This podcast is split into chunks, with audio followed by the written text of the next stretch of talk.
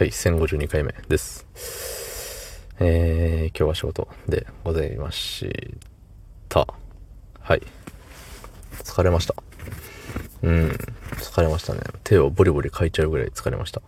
そんな本日、えー、6月24日土曜日23時31分でございます。はい。えー、喋ることがないです。うん、ないね。なんにもないね。何にもないけれども、えっと、トークテーマガチャは月曜日にしか使わないっていう約束をしているので、えー、その約束を果たすべく使わない。そう。でね、まあ話すことないって言ってみながらあるんですけど、あのー、さ、スーパーマリオ RPG がリメイクされるって、ね、聞きました？みんな。らしいですよ。うん、僕がスーパーファミコンで一番やったゲームが、あの、スーパーマリオ RPG なんですよ。うん。で、めっちゃやって、64とかゲームキューブが出てる、発売されてみんなそれで遊んでる時も僕は一人でそれを、あの、スーパーファミコンのマリオ、スーパーマリオ RPG をずっとやって、うん。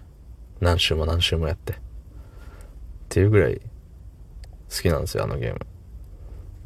そう。で、ね、その続編なのかはわかんないけど、64でさ、あの、マリオストーリーみたいなのがあったんですよね。あの、ペーパーマリオが、みたいな。そう。あったけど、めっちゃ期待して買ったけど、全然、スーパーマリオ RPG とちゃうやんってなって、あの、まあ、一応最後まで遊んだんですけど、がっかりしたよっていう、そう勝手に期待して勝手にがっかりしちゃったっていう、そんなゲームでしたね、あれは。そう。で、スーパーマリオ RPG ね、何がいいって、面白いんですよ。うん。全然答えになってないんですよね、これ。何が面白いか聞いてるのに面白いんですよ、つってね。なこういう喋り方するやついますよね、よく。仕事でそういうのされるとすごいイラッとするんですけど、まあ、それはさておき、ね。あの、心の狭さが露呈したところで、うん。なんかさ、あのー、何が面白かったんだろうね。まあ、ゲームバランスがちょうど良かったっていうことですかね。なんかもう小学校の時ぐらいからやり始めてたし、でもやっぱ高校、大学ってなってもまだね、あの、たまにやりてえなと思って、スーパーファミコン引っ張り出してね、あれコンセントのコードねえじゃんとか、あの、テレビにつなぐコード、あれどこ行っちゃったみたいな。ああ、64と一緒かみたいなさ、あったと思うんですよ。うん。でもね、そんだけやってた、まあ、BGM が、BGM がいいんですよ。うん。いいっていうのと、うん、なんだろうね。あの、ターン制のバトルがすごい好きなんですよ。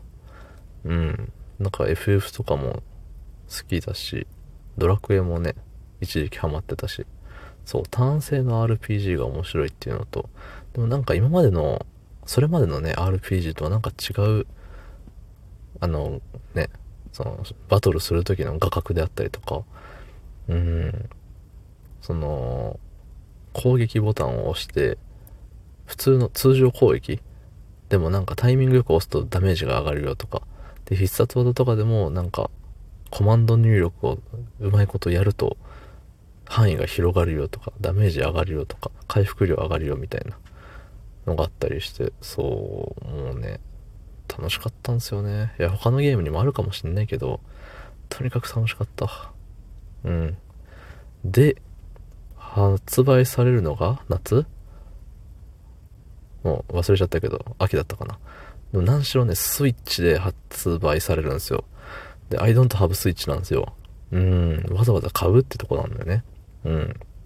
だってリメイクだからさ、言ったら、スーパーマリオ RPG をさ、ちょっと噛んだけど、うん、スーファミでやればいいじゃんって。やりたいんだったら買わずに、ね、スーファミのやつやればいいじゃんで済んじゃうんですよ。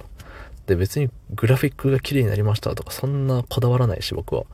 うん、うん、なんか新しい要素があるよってなったら、さすがにね、わ、好きになるなってなるけど、なるけど、ちゃんと最後までやるかなっていう不満もあるし、そもそもスイッチをそれだけのために買うのもなって思ったりもするから誰かスイッチをください。どうもありがとうございました。